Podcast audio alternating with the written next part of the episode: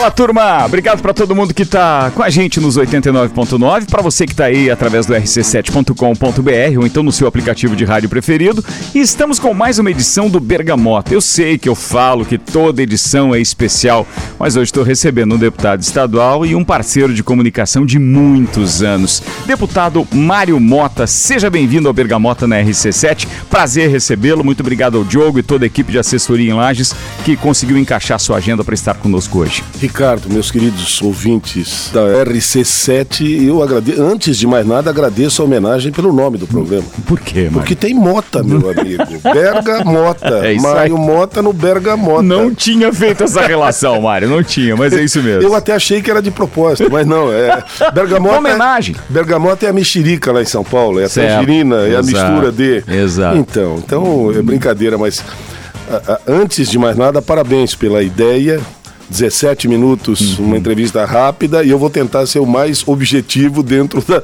da prolixidade que me caracteriza. Mas você entende que, inclusive do, do teu tempo de comunicação, que são longos anos, é, a gente vinha de uma comunicação onde tudo deveria ser esmiuçado, quanto mais tempo melhor, e existia a audiência para ficar ali te vendo na TV ou te ouvindo no rádio.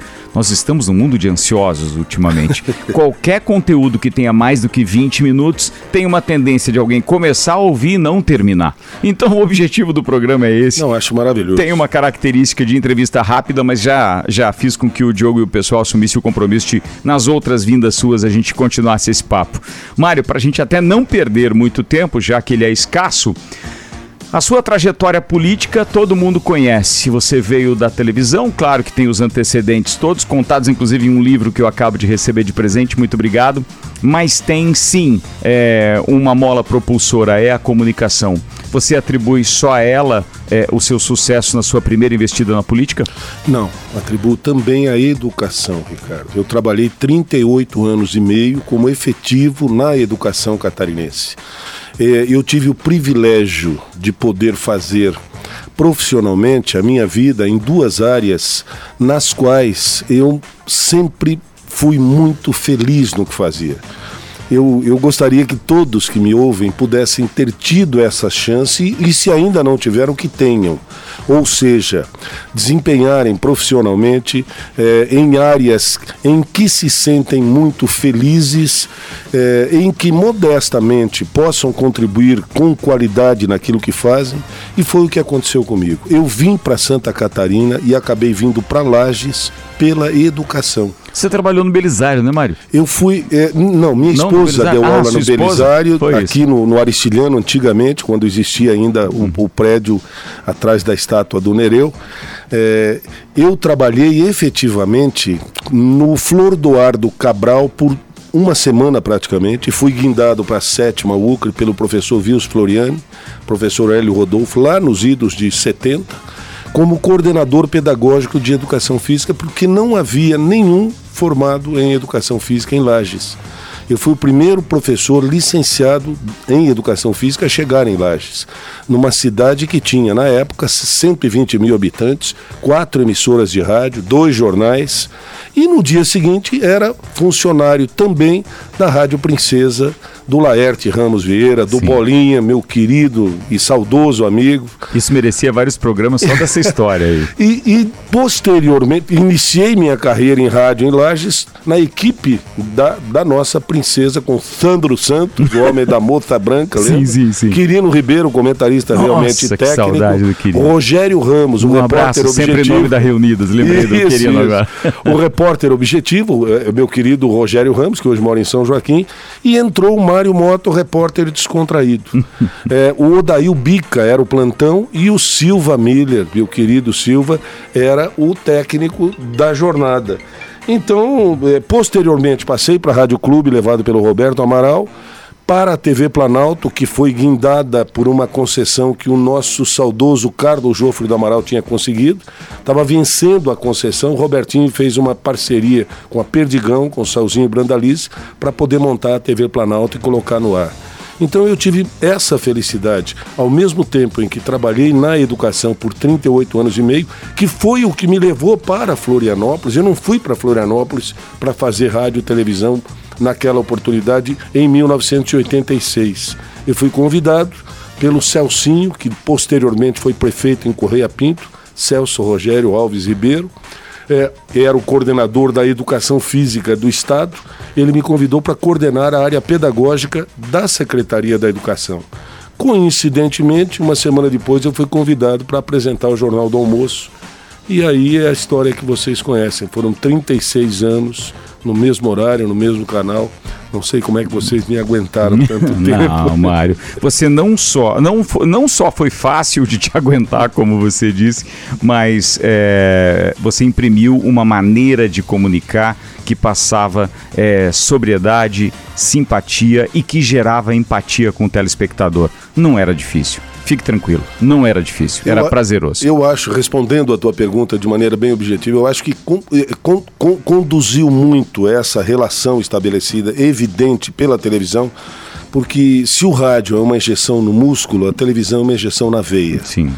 É, então, nós pudemos fazer um contato com a população do Estado por muitos anos.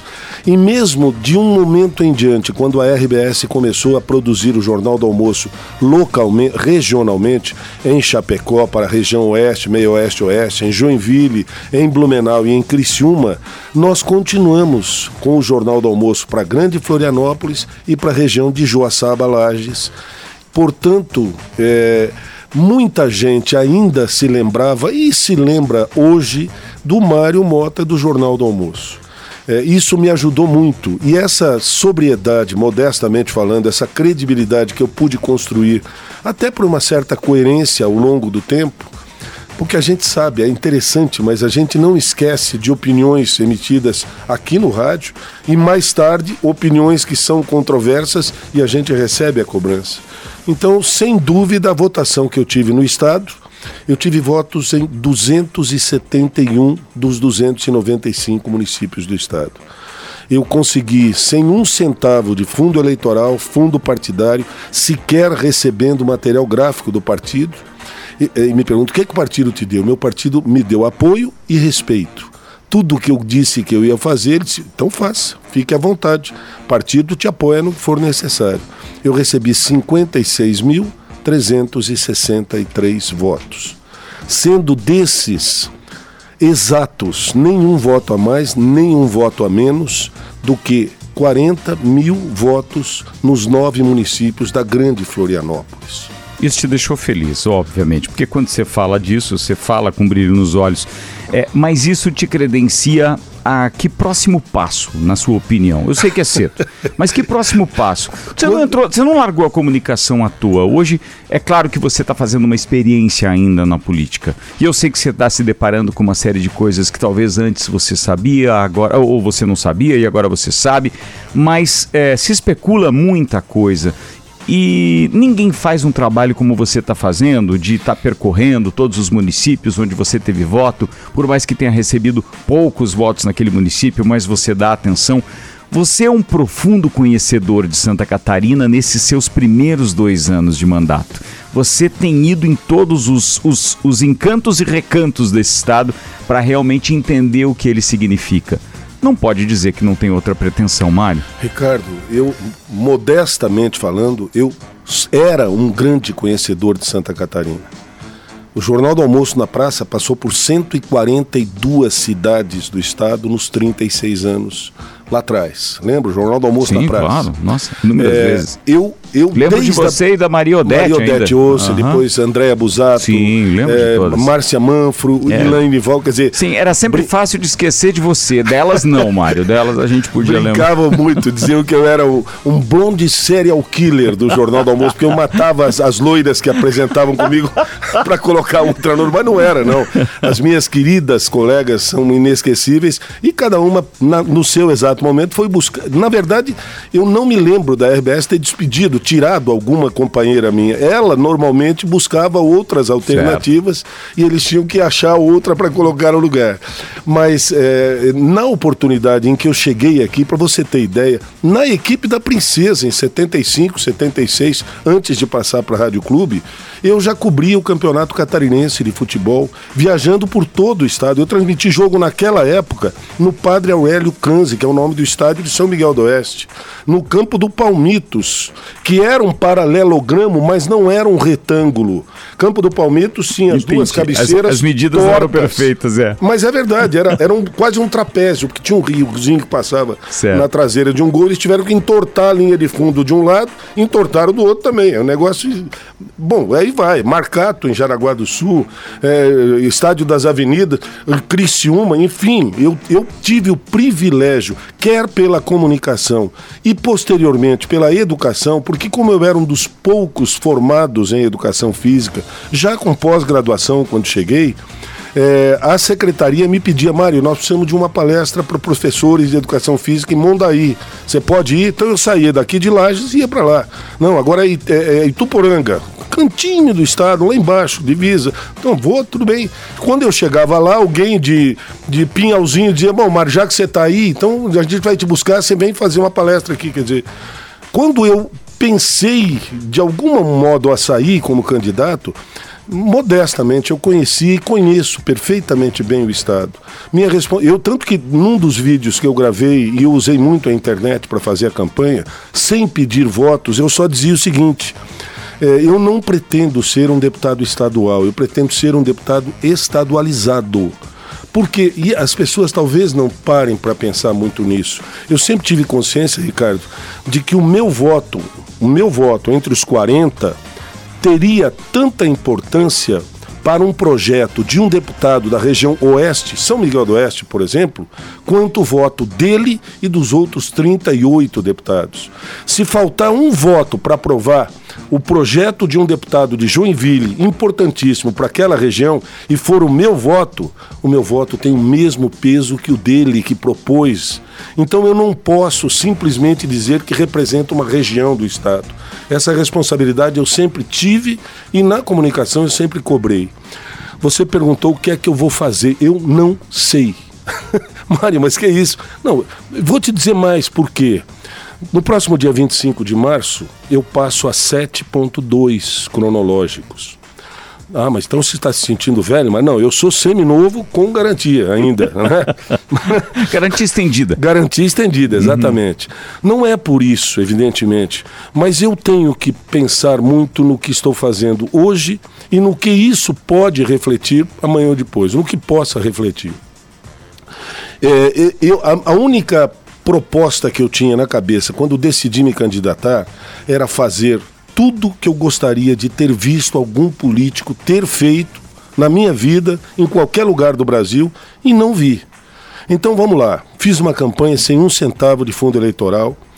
Fui eleito em décimo lugar desta forma é, em primeiro do meu partido. É a segunda vez que você fala da história do fundo eleitoral. É, é especificamente por quê? Você é contra? Mesmo não, isso sendo não, constitucional não, e legal? É, é, legal porque foi aprovado por, pelos principais interessados. Sim, sem dúvida. Assim como as emendas institucionais, é, as emendas impositivas também foram aprovadas pelos principais interessados.